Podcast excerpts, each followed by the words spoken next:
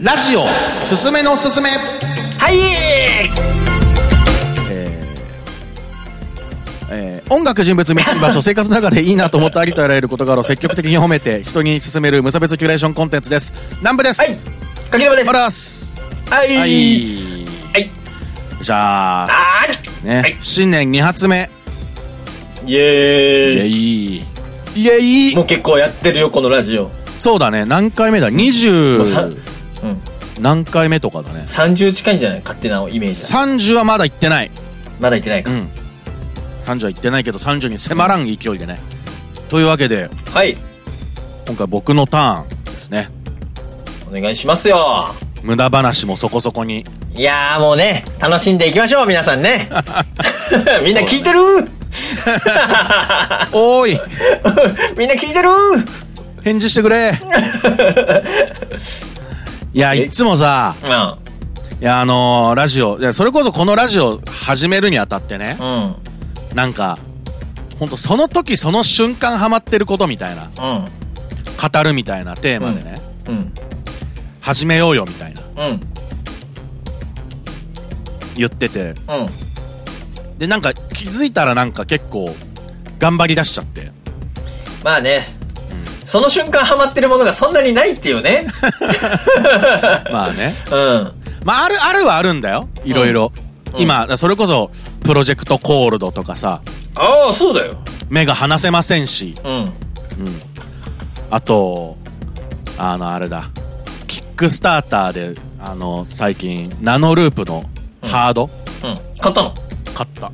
本当だ、ね。へえこれで遊んだりするのも楽しいし、うんあとあのセブンイレブンのねうん。なんかあのーあれあったじゃん。あのーカップデリカみたいなやつ。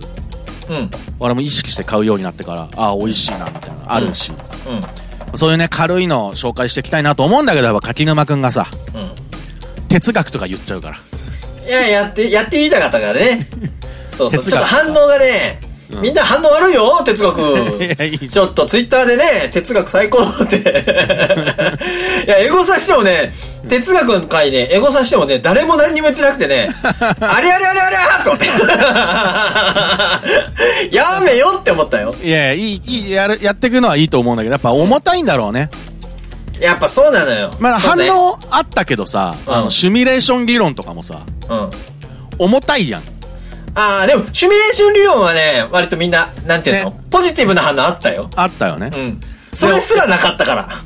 いやもう俺がその最近ハマってる海外の YouTuber とか紹介してるのちょっとなんか恥ずかしくなってきちゃって。そんなことないでしょ。あれもまあまあ重いよ。重い あんな深いところからいきなり持ってきてさなんか違う意味で重かったよあれは。本当？うん。なんかあの重力質量高かったあよかったよかった、地底の地底の材質っつうか、素材でできてた、うん。みたいなことを思ってやっぱ軽めのやつい聞こうかないろいろ思ったんだけどもうちょっと俺もねいろいろ考えてうん。ちょっと重めのやつ重めじゃないけど、ん。自分にとっては非常に重いテーマ重要なテーマのことについてちょっとこの際この際ちょっと語ろうと思って、おおこれは楽しみですな。えー今回僕がおすすめしたいのが、うんヒップホップです。いやーわからん。いっぱいしてるし別に今まで。ヒップホップの話いっぱいしてるからね。だからその結局じゃあヒップホップって何なのっていう話をね。あ4つのエレメントから？エレメ4つのンツから。エレメンツの話もまあふわっとだけするけど、うん。結局だからそのヒップホップって何なんだっていう。ああだからこの前ねあのーヒップマイうん時にね俺はヒップホップが好きなんだって言ってたもんね。そうそう。その時に俺次これやろうってやっぱ決めたのよ。あなるほどなるほど、うん。それこれは楽しみでございますよ。ヒップホップ。いやまあヒップホップ、まあ、正直ただヒップホップってさうん。もうやその情報がやっぱいっぱいあるからうん。それこそそのライムスター歌丸さんのねうん。ラップ誌入門読んだらもう一撃でもう歴史なんかもさらえるわけよ。うんでもでまあ別に俺がわざわざ語ることでもないんだけどうん。まあ本当最初ざっとせつさらうね。うん。ヒップホップってこういう感じなんですよ。うん。こういう風に生まれたんですよっていう。うん。でまずそのヒップホップの誕生日。うん。これ1970年代のニューヨークと言われてるんですけれども、早いよね。早い。だかなり最近の文化。ああ、でもロックからそんなに遠くなくない？ああ、そうなん。俺ロックはわかんないけど、そうなの？ああ、そうなのかな。で、うん。1900、もう正確に言うと、1973年8月11日、うん。ニューヨークのウエストブロンクスにあるモーリスハイツ地区のセジウィック通り1520番地にある公営住宅の中の娯楽室で開催されたパーティーがヒップホップ生誕の地とされてるんですよね。はあ。あ、それはあれじゃないの？アフリカンバンバーターとかでは違うの？アフリカバンバーターがもうちょっとその後なんだけど、うん。で、この生まれた瞬間の話がおもろくて、ほだから今までもういっぱいあったわけよ。それまで、そのヒップホップの4つのエレメントって言われてるさ、う。うん。いわゆる MC、ラップだよね。うん。で、DJ。で、えーダンス。で、グラフィティアート。スプレーで壁に絵描くやつ。はい。別にあ、あるはあったのよ。今まで。うん。それをヒップホップにまとめたっていうことなんだよね。アフリカバンバートが。はい。で、そのクールハークっていう DJ がいて、うん。その2ターンテーブルでさ、うん。こう曲を、その時流行ってるファンクとかさ、うん。をこう流してたわけよ。まあ、当時一番流行ってたのはディスコなんだけど。ディスコソング。うん。ディスコソングよりもやちょっとこう荒っぽい、うん。荒々しい、その、ファンクの曲をこうかけてたわけよ。それでこう盛り上がってたわけ。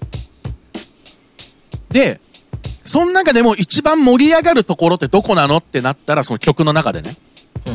4、5分の曲の中で一番盛り上がるところがドラムソロだったのよ。うん。で、ドラムソロで一番盛り上がるぞってなって、クールハークが、うん。試しに同じレコード2枚使って、うん。その、曲のそのドラムソロのところを流すじゃん。うん。で、うわーって盛り上がるんだよ、そこで。うん。で、こ、その、こっちのターンテーブル、右のターンテーブルで、ドラムソロ終わったタイミングで左のターンテーブルで、またそのドラムソロを頭から流すっていう。うん。っていうのを繰り返すことによって、半永久的にドラムソロが続くっていう。うん。その時にもう、ドカーンってもう盛り上がりすぎた。もうん。うそれがヒップホップの、もう生まれた瞬間とされてる。はいはい。で、そっから、えーえースクラッチっていう技法が生み出されて、グランドマスターフラッシュっていう人が、うん。まあ、スクラッチをこう、言ったらこう、掴んで、うん。言ったらクールハークがやってたので、もっとこう原始的なね、うん。もう曲バン、曲バン、曲バンって感じだったんだけど、グランドマスターフラッシュはもうチョークとかでさ、クレヨンでそのレコードにこう、印書いたりとかしてさ、うんこっから頭出しですみたいなことも正確にやるみたいな。あー。え？ぎえ、あれメッセージの人？メッセージの人。ああ、ランドマスター DJ なんだ。そうそうそうそう。DJ でラップもやってたんだ。ラップやってない。え？あれ？ラップやってないの？メッセージ。ラップやってない。グランドマスターフラッシュフューリアス5っていう、そのフューリアス5の方がラップやってた。あ、そうなんだ。そうそうそう。知らなかったわ。わ勘違いしてたわ俺。そうそうそう。うん。このね、あの、あるけどね、壁に。この、あるんだ。これが、今僕の部屋の壁にかかってる。うん。これがあの、メッセージのレコードなんですけど。うん。で、とかやってる間に、まあその踊り出す人たちがいて、それが b ボーイと言われたりとか。うん。で、えー、で、MC イングラッパー。で、まあその、で、それを装飾する、その、えー、グラフィティアートとかが、ぐっと固まって、で、当時のギャングの大、大物だった人が、ちょっともう暴力やめて、アートとか、そういう表現で戦おうぜ、みたいなことを言って、ズールネーションっていう組織を作ったアフリカ・バンバータって人が、うんヒップホップと名付けたんだね。そういああ、名付けの上か。ゴッドファーザーか。うんうんそう。で、今言ったクールハーク、グランドマスターフラッシュ、アフリカバンバータが、えー、ゴゴッドファーザー、スリーゴッドファーザー言われてるんですよね。はい。はい。ただ、えっと、そこでヒップホップっていうものが生まれてめっちゃ盛り上がるんだけれども、ヒップホップっていうものは、作品化されるものじゃなかったね、当時ね。そうね。うん。もうただのもう一夜のイベントっていうか。うん。で、それを初めてレコードにしたのが、シュガーヒルギャングっていううん。人たちで、はい。それはもう本当に金になりそうだぞ、これはって言って、もうそこら辺にいる、なんかまあラップある程度できる人たちをなんか若者をわーって集めて金持ちがね、うん。言ったらもうプ山氏が、プロデューサーが、うん。クシュガヒルギャングっつってガーンってやっちゃおうみたいな。うん。でもヒップホップの中で誰だこいつらみたいな。うん。急にやってっけどみたいな。うん。ヒップホップって、え、一晩のやつでしょ？あれをどうやってレコードにすんのみたいな。うん。うん。いや、俺らがやってたようなことなんかやっちゃってんじゃん。うん。なんだこいつらみたいな。でもなんかシュガーヒルギャングがめちゃめちゃ売れて、うん。ドカーンって。で、そっからもう、その、それまでヒップホップ、いわゆるオールドスクールって言われてたね。うん本物のうん。人たちがもう、ちょっと、シュガーヒルギャングに、ちょっと、やられてたまっかよ。つってこぞってレコードを出し、うん出す。うん。そうやって、まあ、さっき、その、話に言われた、あの、グランドマスターフラッシュフューリアス5のメッセージとかさ、うん。うん。とまあ、そういうレコードみたいなのがどんどん出るようになってったんだけど、はい。で、そのヒップホップガンって盛り上がります。はい。ただ、当時のヒップホップっていいうのは、こう、なんていうのかな。なんかアース・ウィンド・ザ・ファイヤーとかさ、うん。あ、なんか、いわゆる、こう、キラッキラのさ、衣装。MC ハマーみたいな。MC ハマーよりもキラッキラ。もう本当リオのカーニバルなの？ぐらい、キラッキラのラメで、うんもうみんなブーツ履いて、うん頭から羽出してて、みたいな。うん。へえ。もうそん、まあ言ったらステージに上がるからこれぐらいしとかなきゃ、みたいな、うん一応なんとなくあったんだよね。うんうんうん。言ったらもうさ、当時のストリートの格好なんてもう舞台に上がる格好じゃないっしょっていう。確かに、ストリートファッションじゃないよね。そうそうそうそう。うんだもうあんま、ねえ、汚い格好でいるのもあれだし、まあちょっとなんか、キラキラさせときましょうっつってさ、やるわけじゃん。うん。で、その中で現れたのがラン DMC とか。ああ、 RUN DMC ね。うん。いや、俺たちやっぱその、あ、荒々しいヒップホップに憧れたんですけど、つってお前らディスコじゃん、そんなん。うん。お、これが俺たちが好きだったヒップホップなんだよ、つって、うん。で、音楽で言っても、楽曲の話で言っても、その、バックトラックとかは、完全にそのバンドが弾き直してたんだよね。あ、そうなの？いつ？そうそうそう。それはもう言ったらその、えっと、シュガーヒルギャングとかも？とか、もう、そう。でもへえ弾。き直してたの。うん。バンドを呼んで。うん。その、流行ってた音楽のループの弾き直しだったんだけど、うん。いやいやいやいや、二枚使いだでしたやん。うん。あの夜のみんな二枚使いでしたやん。つって。うん。で、あのーランディ MC がそのビリー・スクワイアっていうバンドのビッグビートっていう曲の、うん。そのドン、ドタン、ドン、ダンのこの部分を二枚使いした曲を出して、うん。これが本物のヒップホップだみたいな感じでガーンって盛り上がる。うん。だよね。うん。で、言って、えー、まあさっきも言ったけど、その、ニューヨークのブロンクスから生まれた、まあウエストブロンクスで生まれたんだけど、まあサウスブロンクスでわーってこううん跳ねてみたいな。ブロンクスのもんだったの、ヒップホップって。うん。そっから、その、ニューヨークのまた、クイーンズっていうところ出身のランディ MC が、うん。こう、出てきた。っていうところにも、ブロンクスの奴らは、なんだあいつらみたいなのが一瞬になるわけよ。うん。ブロンクスのもんだ、ヒップホップっていうのは。うん。ただ、で、くで、言ったらニューヨークの中のクイーンズで、ちょっとまあ、こう、おとなしいっていうか、うん。こう、割といい場所だからさ、うん。治安とかも。うん。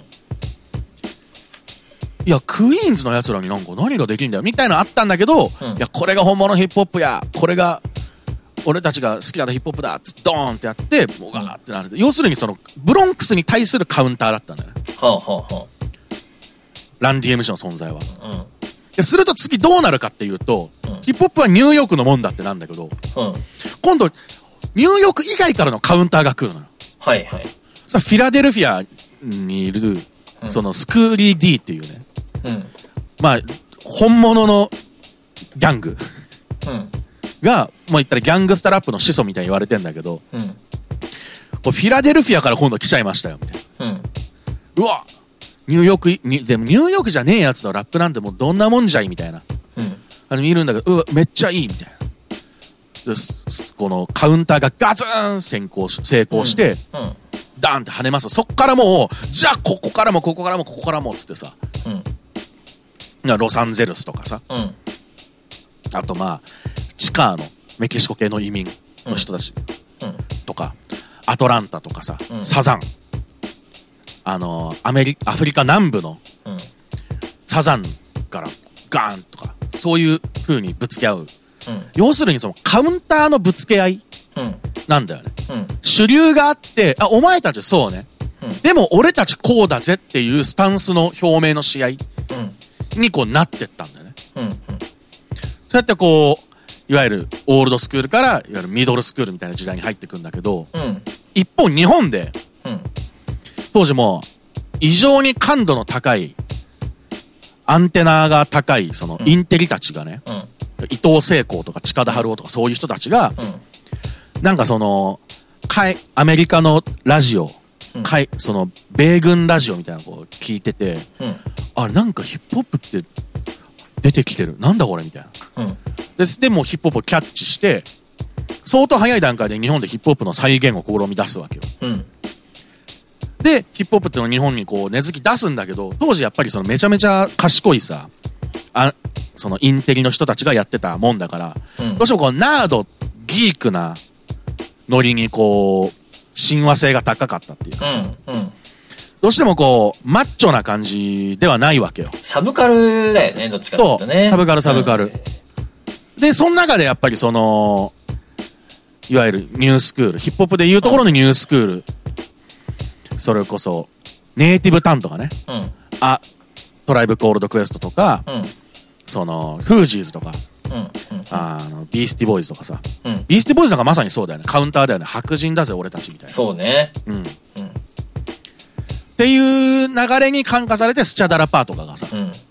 出てきてさ、うん。デラソウルにが好きですみたいな感じで。うんうん出てきて、日本では、ま、まあ、前なんか話した時に言ったけどさ、その、スチャダラパーがなんか日本のヒップホップの中の中心みたいになっちゃったんだよ。うん。本来はアメリカではカウンターとされてたようなスタンスが。リューっていうかね。そうそうそうそう。アリューが最初に入ってきちゃった。うん入ってきちゃったとか普及しちゃったと。うん。で、そっから、スチャダラパーに対する、いやいやいや、ヒップホップでこうだろうってハードコア路線の人たちが出てきて、うん。それがマイクロフォンページャーって言われてる。うん。ムロとかツイギーとかさ、うん。そういう人たちがもうハードコア路線を打ち出して、うわー日本語ラップでハードコアなスタンスやべえってなって、うん。でそこにこう、こうしてさ、キングギドラとかブッダブランドも、その、ニューヨークから戻ってきて日本でやりだして、ランプアイ証言の人たちね。うん。来て、そこから三品キャンプ、1996年7月7日の三品キャンプにつながるんだよね。うん。で、当時僕9歳。うん。もう、何のこっちゃわかんない。でも当時もう全然知らないんだけど、うん。でもこっから、あの僕が追い出してた時代になってくるんだけど、うん。で、あのえー、こう、まあ、ハードコア路線がありつつ、うん。で、まあ、当時ライムスターとかね、ライムスターも割とこう、ナードというか、賢い、うん。早稲田大学で結成しましたっうん。ていう人たちじゃん。が、なんか、でもまあ、その、ランディ MC とかに憧れてやってたから、うんライムスター。いわゆるハードコア路線の人たちも親和性が高くて、三品キャンプも普通に出たりとかしてたんだけどさ。とかの、後輩筋に当たる、こう、リップスライムとかキックザカンクルがもう爆売れするんだよね。うん。日本で。うん。で、あの、で、俺は初めて買った CD がリップスライムだったのよ。うん。でも、その時はもうただ単純にその、ああ、早口気持ちいいな、みたいな。うん。音楽、なんか、いいな、みたいな。うん。なんかバンド、バンドの人たちなんかみんな、ああいう、なんか、うん。イケメンだけど、なんか、リップスライム一人デブいんなとか。思いながら、うん。で、キックザガンクルーとかもさ、うん。ああ、なんかいいな、みたいな。男臭かったから、当時の。そうね。うんうん。で、そっから俺ライムスター知ってさ。うん。で、ライムスター知って、それまではもう本当に、そう、こういう形の音楽があります、みたいな。うん。で、もう好きだったんだけど、で、ライムスターについて調べてた時に、ザ・ブルーハーブって名前を知るわけよ。はい。でザ・ブルーハーブねって思って、で、聞き出して、うん。そこでもうガツンと食らっちゃった。うん。でこれはザ・ブルーハーブに食らったんじゃなくて、こう、ライムスターとザ・ブルーハーブの関係性に食らったの。言ったらその、当時のその、まあ、しかなり、その、それこそ伊藤聖光とかさ、うん。からって三品キャンプ来てさ、まあ、名古屋の人たちもいたけど、基本は、ち中心は東京。うん。東京の特に渋谷。うん。渋谷の文化みたいな感じだったところに、その、いやいやいやいや、こ、俺、こっからもいる、俺たちもいるぜっつって北海道のザ・ブルハーブ、うん。カウンターガン。とか思ってたら、その、横浜からも来てますよ、みたいな。うん。横浜のノリ、レゲエが熱い街だけど、行ったらそう DS4W5 とかさ、うん。そういう、か、その神奈川県のヒップホップこれだ。うん。で、えー九州から、その熊本日の栗スキルで出てきたガキレンジャーとかさ、いや、九州だ、俺たちは。うん。うん。で、あの、仙台から、いや、東北だ、俺たちはってガグルがうん。出てきたりとかさ。うん。とか思いきや渋谷は渋谷でニトロマイクロフォンダーグラウンドとかガーン出てきたりとかしてさ、うん。もうなんかその、ぶつかり合いだったんだよね。うん。いわゆるスタンスの。うん。スタイルウォーズっていう言葉あるけれど、まさにそんな感じでさ。うん。その中で、俺はその、ハマったポイントとしてはさ、うん。このなんか、これも歌丸さんが言ってたんだけど、持たざる者の音楽。うん。持たざる者の言葉。本来その、ペンを持って紙に詩を書くみたいなのとは縁遠い人たちが、もうそれによってしか、そういう人たちにしか、その、歌うことのできない表現みたいなものをしてるみたいなこと言ってて、うん。まさにそんな息吹だったのもうチンピラにしか見えなかったし、うん。むちゃくちゃ怖かったし、当時俺ブラスバンド部入ってたけど、音楽的にもやっぱこう、なんか、むちゃくちゃなわけよ。うん。でもかっこいいみたいな。うん。だからこそかっこいいみたいな。そういうノリがあって。うん。で、俺がもう本格的には、はまり出した中学ぐらいの時に、こうホームブリューワー世代みたいなのがさ、うん。出てきて。ホームブリューワー世代って俺勝手に言ってんだけど、うん。その当時ブラストってわ、当時ブラストって雑誌があってさ、ああ、あれじゃん。ブラストね。そうそうそう。それにホームブリューワーっていう連載があったの。うん。で、その連載がどういう連載かっていうと、全国にいる、その、ヒップホップをやってる、ラップミュージックをやってる人たちから、こう、デモテープを集めて、うん。で、内容が良かったら紙面で紹介するよっていうコーナーだったんですよ、雑誌の中で。うん。で、そのホームブリューワーが、そのコンピを出しますみたいな。うん。で、ホームブリューワーボリューム1っていうのに、そこそあの、MSC とかさ、あ、そうなんだ。そうそうそう、インフミアイ組合とかへえ。がいて、うん。で、まあ、まあ、彼らのスタンスも、まさにその、もう、面々と繋がってるその感じで、うん。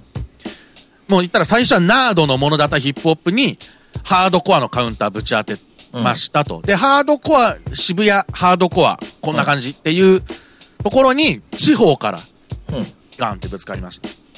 とか言いつつ、その、その、えー楽しい感じでやろうよみたいな、うん。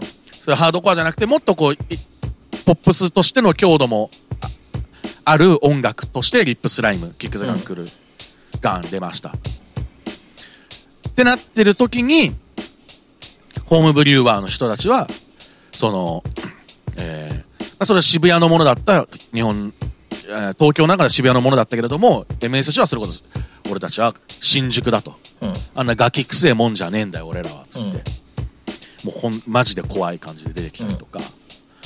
で、えー例えば神奈川、横浜とかだと、その、いわゆる、ウエッサイって言われてるさ、うん。その、LA の感じの音がやっぱ流行ってたんだよね。うん。DJPMX とかさ、うん。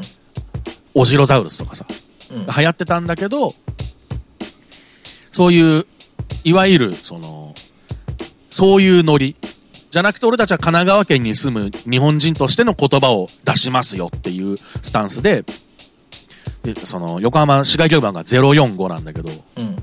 それにあの、不在着信、不在着信じゃねえや。あの、非通知通信でうん184っての。うん DIO で184あるじゃん。うん。で俺たちは184045だっつって、うん。で、ダブルゼータプロダクションっていうのが出てきて、その中にサイプレス上野とかがいたり、へえ。とかね。はで、その、まあ、同じし新宿区だけど、MSC ともちょっと違う高田の馬場から折り紙っていうの人たちが出てきたりとか。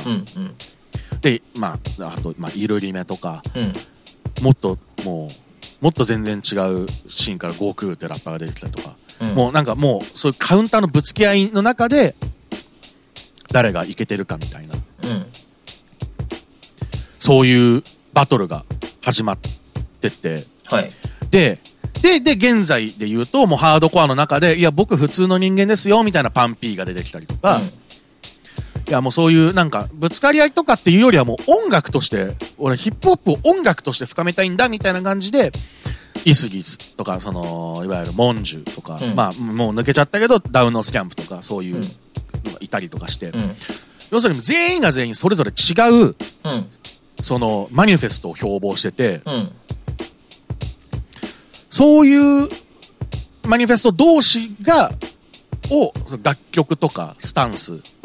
でこうぶつけ合ってるっていう状況がヒップホップだと思ったの。うん。うん。要するに、その、誰でも参加可能っていうのが俺の中でヒップホップの、うん。あ、その一番ハマった部分。うん。多分ヤンキーが、その、ヤンキーとか不良が、その、主流の時に、ヤンキーとか不良ぐらい上手いオタク野郎が、うん。ヤンキーとか不良よりも輝いて見えたりとか。うん。で、そうい、そういう主流の土地じゃない場所で発信してる人がめっちゃ輝いて見えたりとか。うん。という、自分は、おその自分は他の奴らとどう違くていけてるのかを表現する。違いを表現するってことが、その、いけてるっていうことにつながるっていうのが、うん。ヒップホップの、なんか、かっこいいって思うところな。ほうほうほだし、その、本来持ってない、その、楽器とかも買えないような、持ってない人間が持ってないなりにどうかっこよく表現するかみたいな。う。うん。そういう、あの、ノリみたいなものがヒップホップの中にあって、そういう荒々しいさ、うん。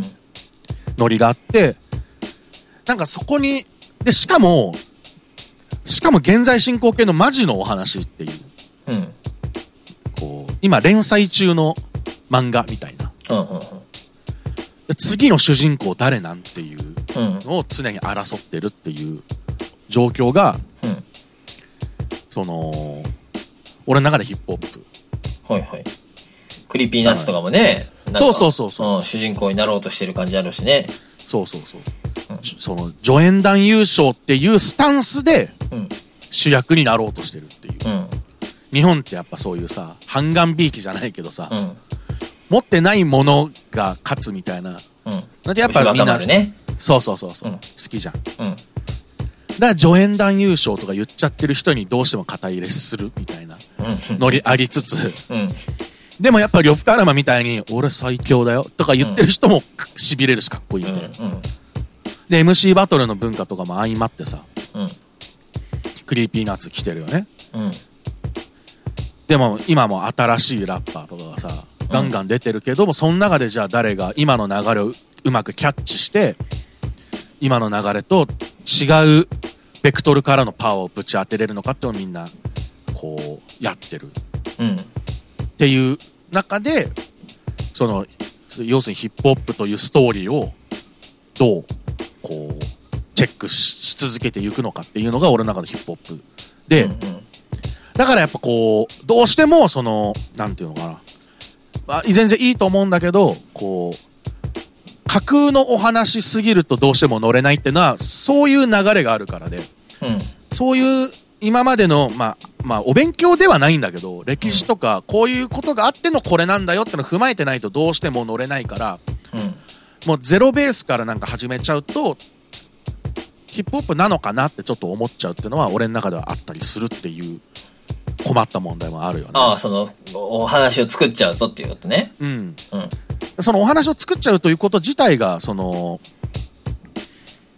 そのヒップホップに対するもの、そのカウンターであったならいいんだけど、うん。っていうよりはヒップホップとは違う場所で我々やりますよってこう言われちゃうと、うん。ああ、じゃあそっちはどうぞっていう気持ちにどうしてもなっちゃううん。のがあって、うん。別にその歴史をまあ勉強しろとか、なんか KW 社員みたいなことを言うつもりはないんだけど。うん。でもさ、その、その前柿沼が言ってた、その、えっと、ラップスター誕生とかさ、うん。その審査員何人もいたじゃん。うん。で、言ったらその、シーダなんかはさ、うん。スカーズっていうグループでさ、うん。その、まあ、言ったらもう、超悪い、英作っていうもう本、英作、本物のサグ、うん。悪いやつがトップ、そのリーダーのグループで、うん。まあ言ったらこう、頭角を表してじゃないけど、うん。出てきたりとか。で、アナーキーもそうさ、九州のうん。ヤンキーじゃん。かと思いきや、ハンガーって割とインテリだったりしてさ。うん。で、もう超うるさ型の超、その、なんつうの、様式美のおじさんうん。が KW 社員がいたりしてさ。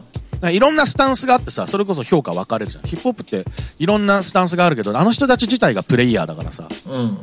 伊藤以外は、伊藤さん以外は、うん。プレイヤーだから、それこそ、その、意見が割れるのは当然なんだけど、うん。でもなんとなく、これはさすがにやばい。これはヒップホップの流れの中で、新しすぎるってなるところは一個共通してるっていうか。うん。で今回ラルフが勝ったりとかうん。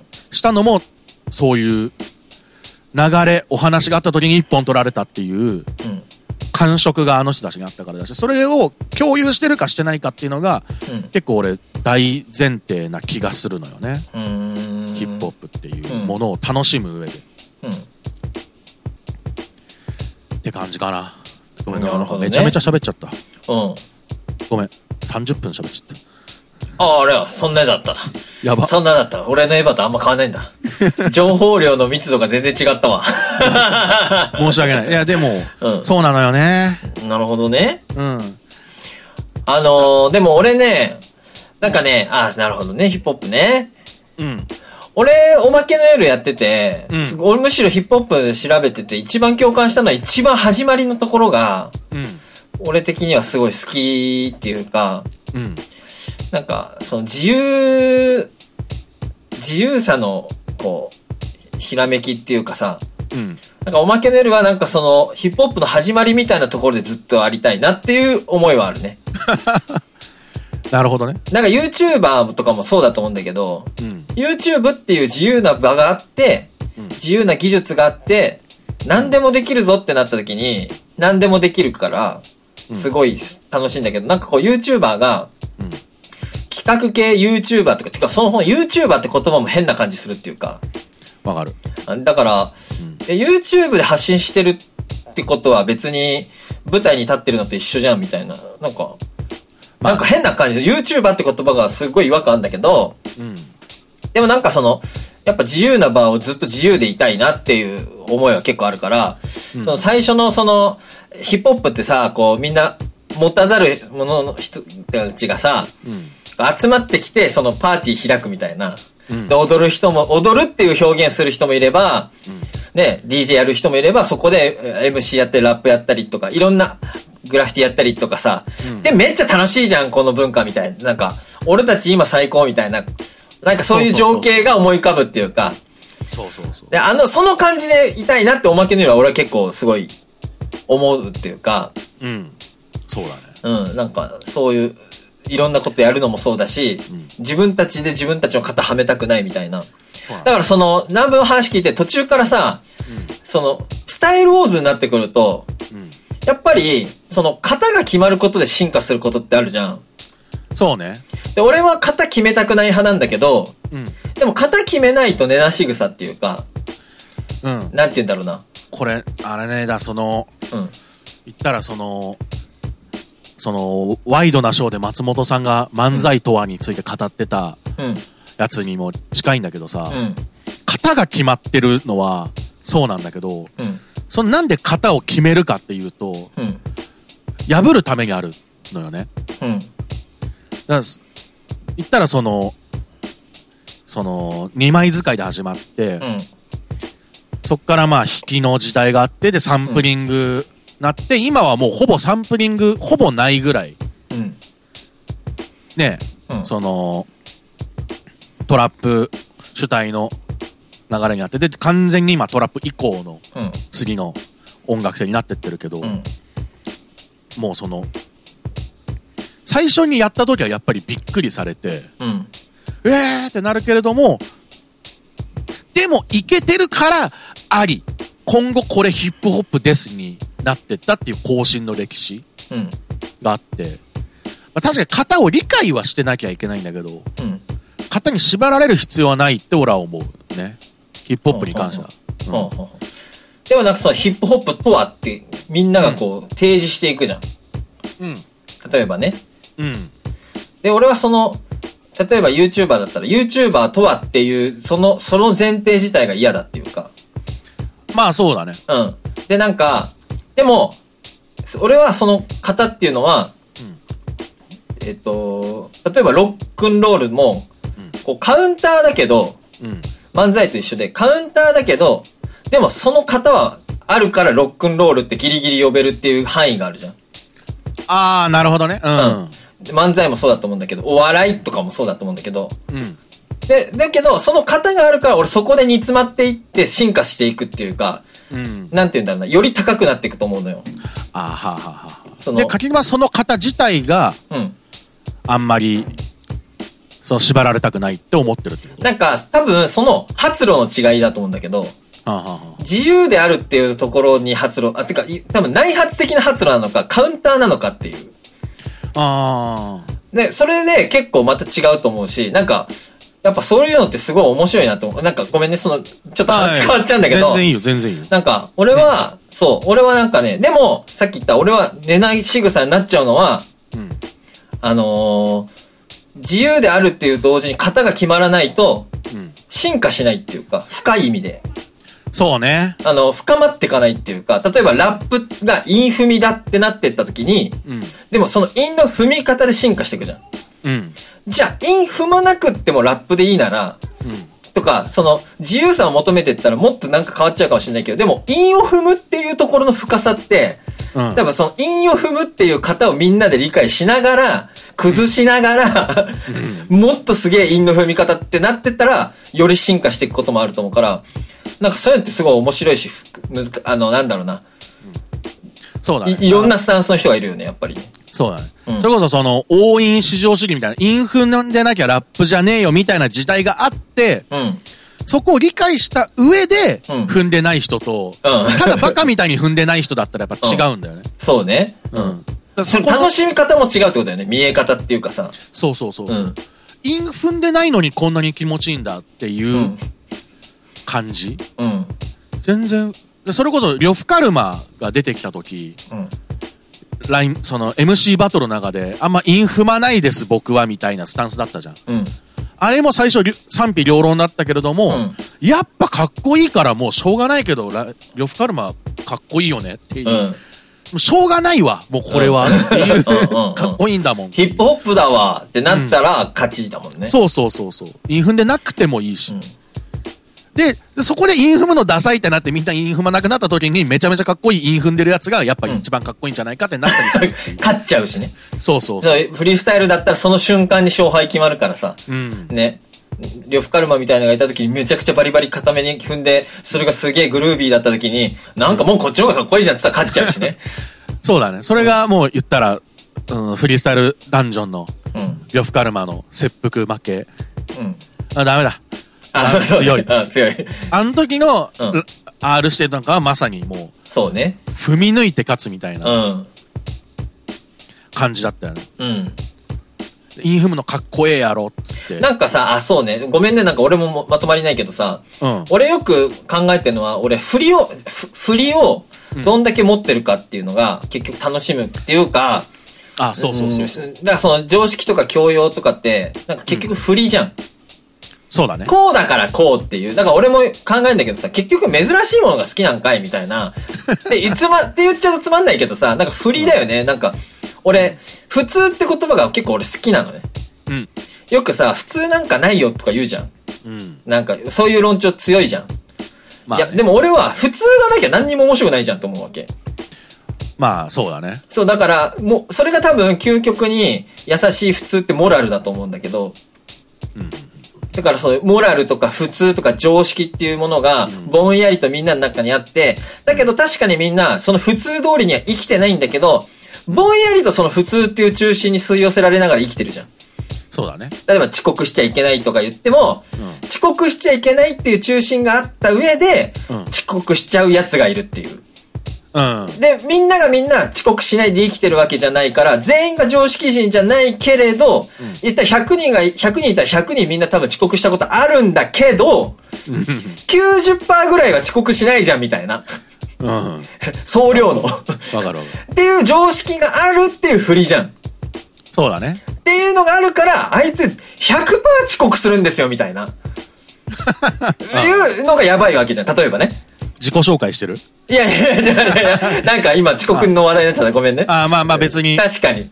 自己紹介になっちゃったけど、しかも俺がやばいやつって自分で言ってるような感じになっちゃうけど。でも、仮にね、仮に。そう、仮によ。でもじゃあ遅刻したことないやついるんかいってなったらまた話変わるじゃん。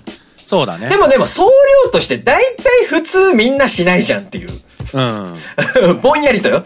うんで、これが振りだよね。そうね。これが俺なんとなく、普通こうじゃんってよく言う。うん。何かを評価するときも大体普通こうなのにこの作品ってこうなんだよ。すごくないみたいな。うん。で、この振りを、どんだけ持ってられるかっていう自分の中に。そうね。うん。で、それが教養だったり、その歴史を共有することもそうだと思うし、うんいわゆるクラシックを勉強する理由とかもそういうもんだよね。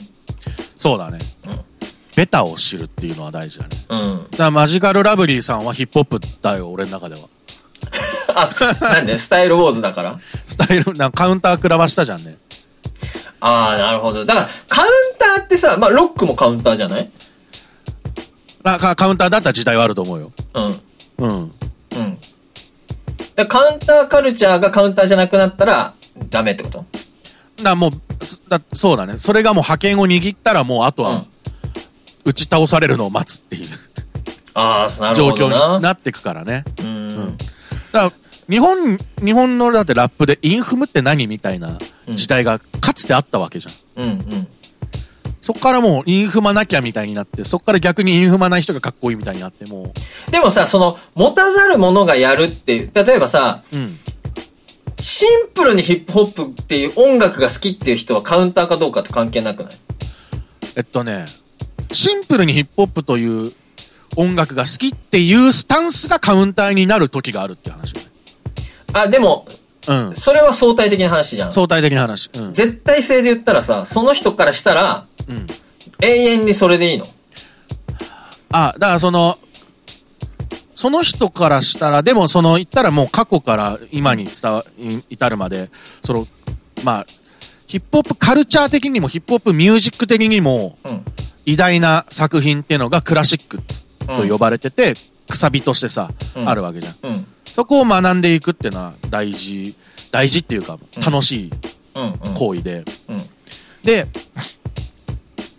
音楽的に優れているラッパうん。ーとか、ヒップホップミュージシャンはやっぱいるけど、うん。それと歴史に名を残す偉大なヒップホップミュージシャンになるかっていうのは少し違う話になってきたりもするっていう。うーん。例えばもう俺らバカみたいにラップ上手い人やいや知ってるけど、うん。でも、ああ、いまいち、その、跳ね切らずに終わっちゃったみたいな。うん。だラップ上手くてめっちゃ跳ねてる人は絶対何かしら、なんだろうな、まあアートに近いんだけど、うん。何かしらの文脈に一行突き出すような功績を残してるっていうのはあるよね。なるほどな。でもそれとは別に全然売れてないけど好きなアルバム俺はある。そうだよね。うん。うんうんうん。そういうのあるよね。で、こういう人たちもいるっていうのも、うん。なんかこう、胸に置きながら、うん。じゃあでもヒップホップって、いや、スキルの更新であったり、うん。歴史の、また、一行、一ページ突き足していくっていうことを、じゃあ誰が次やんのかっていうゲーム。だったりするっていうね。そう。そうね。うんちょっと話変わっちゃうけど、まあ終わんなくなっちゃうな。あ、いや、いや、い俺、そのさっきの話ちょっと変わるけどさ、うん。お笑いで言ったらさ、うん。あのーこの前 A マストとさ、映像漫才ってやったじゃん？うん。で、A マストがあれやった時に、やっぱり映像漫才に文脈がないっていうさ、うん。なんか、俺それがすごい、やっぱり弱いよなって思ったんだね、正直、自分でも。なるほどね。だから、やっぱり、ユリアンがおもろいのは、うん。あの、やっぱりお笑いっていう文脈があるじゃん。あそこには。そうだね。だから振りがあるんだよね。そう、振りがあるのよ。うんでも、映像漫才は本当に振りがなくて、多分、漫才でもないのよね。もっと言っちゃうと。多分、えー漫才っていう力と映像っていう力を足した、なんかもうちょっと違う型みたいなものになっちゃったから、うん。その、え、漫才の型とかお笑いの型で語ろうとしたときに、なんかやっぱ文脈っていうか、やっぱり少ないし、すむし、ネタとしても、うん。やっぱり文脈のひない、その、なん、なんていうの、そういうの、こなんか、なんとか、なん、テキストみたいに言うじゃん。コンテキスト？コンテキストみたいな。なんかこう、なんだろうな、すごい第一段階のお笑いみたいああ、そうだね。な。うん。いでもそれはあえてやってたんでしょ？や、やってた。じゃないと無理だよなって思ったから。でも、本当はお笑いっていう文脈の中でやってたらマジカルラブリーに行けるじゃん。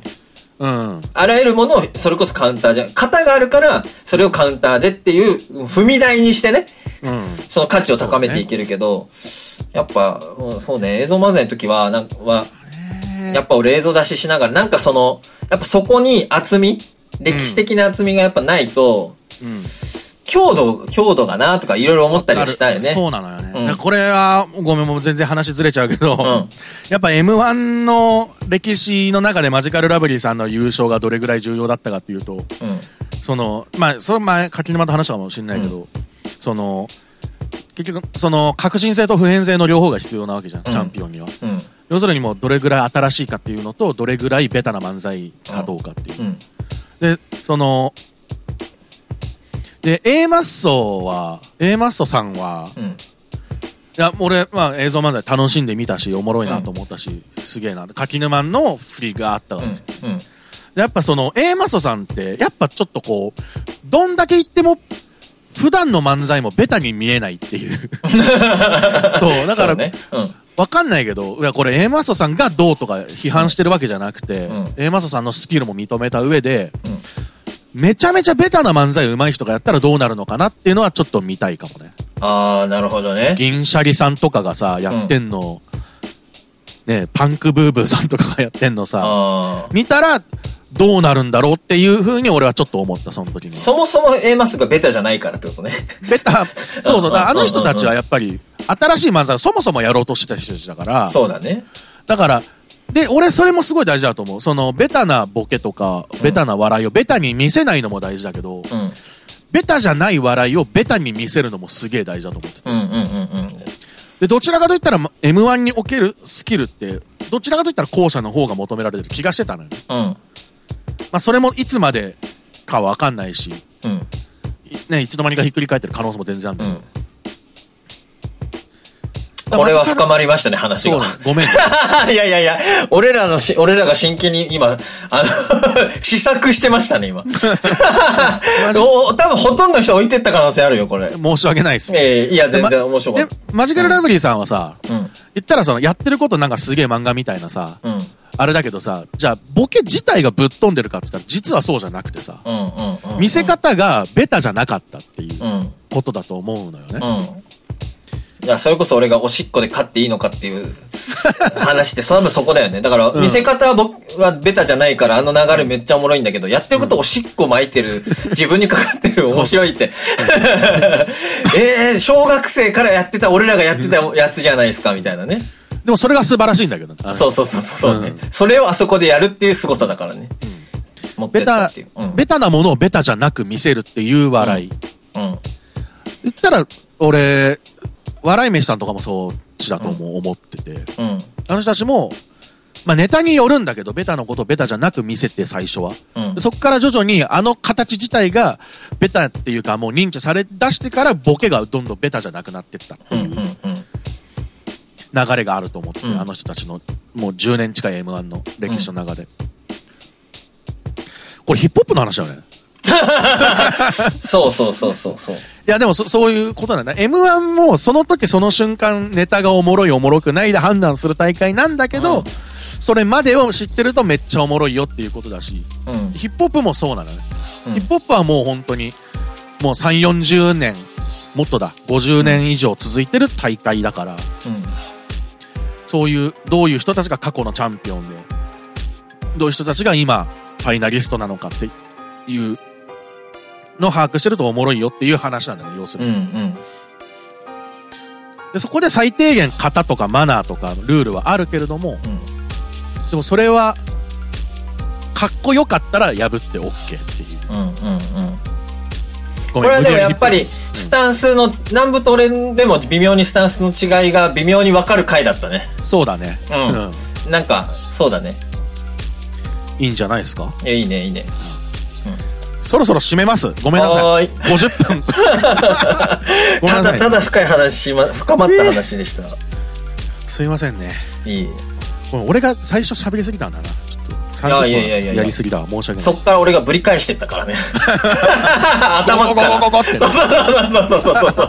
根元からかき混ぜてったから今。そうだね。うん。俺がもう最初長い間喋りすぎたくせに、うん後半時間気にしだしてね。ほんとごめん、ありがとう。でも、はい。楽しいわ。う。うんんうん。それ楽しい。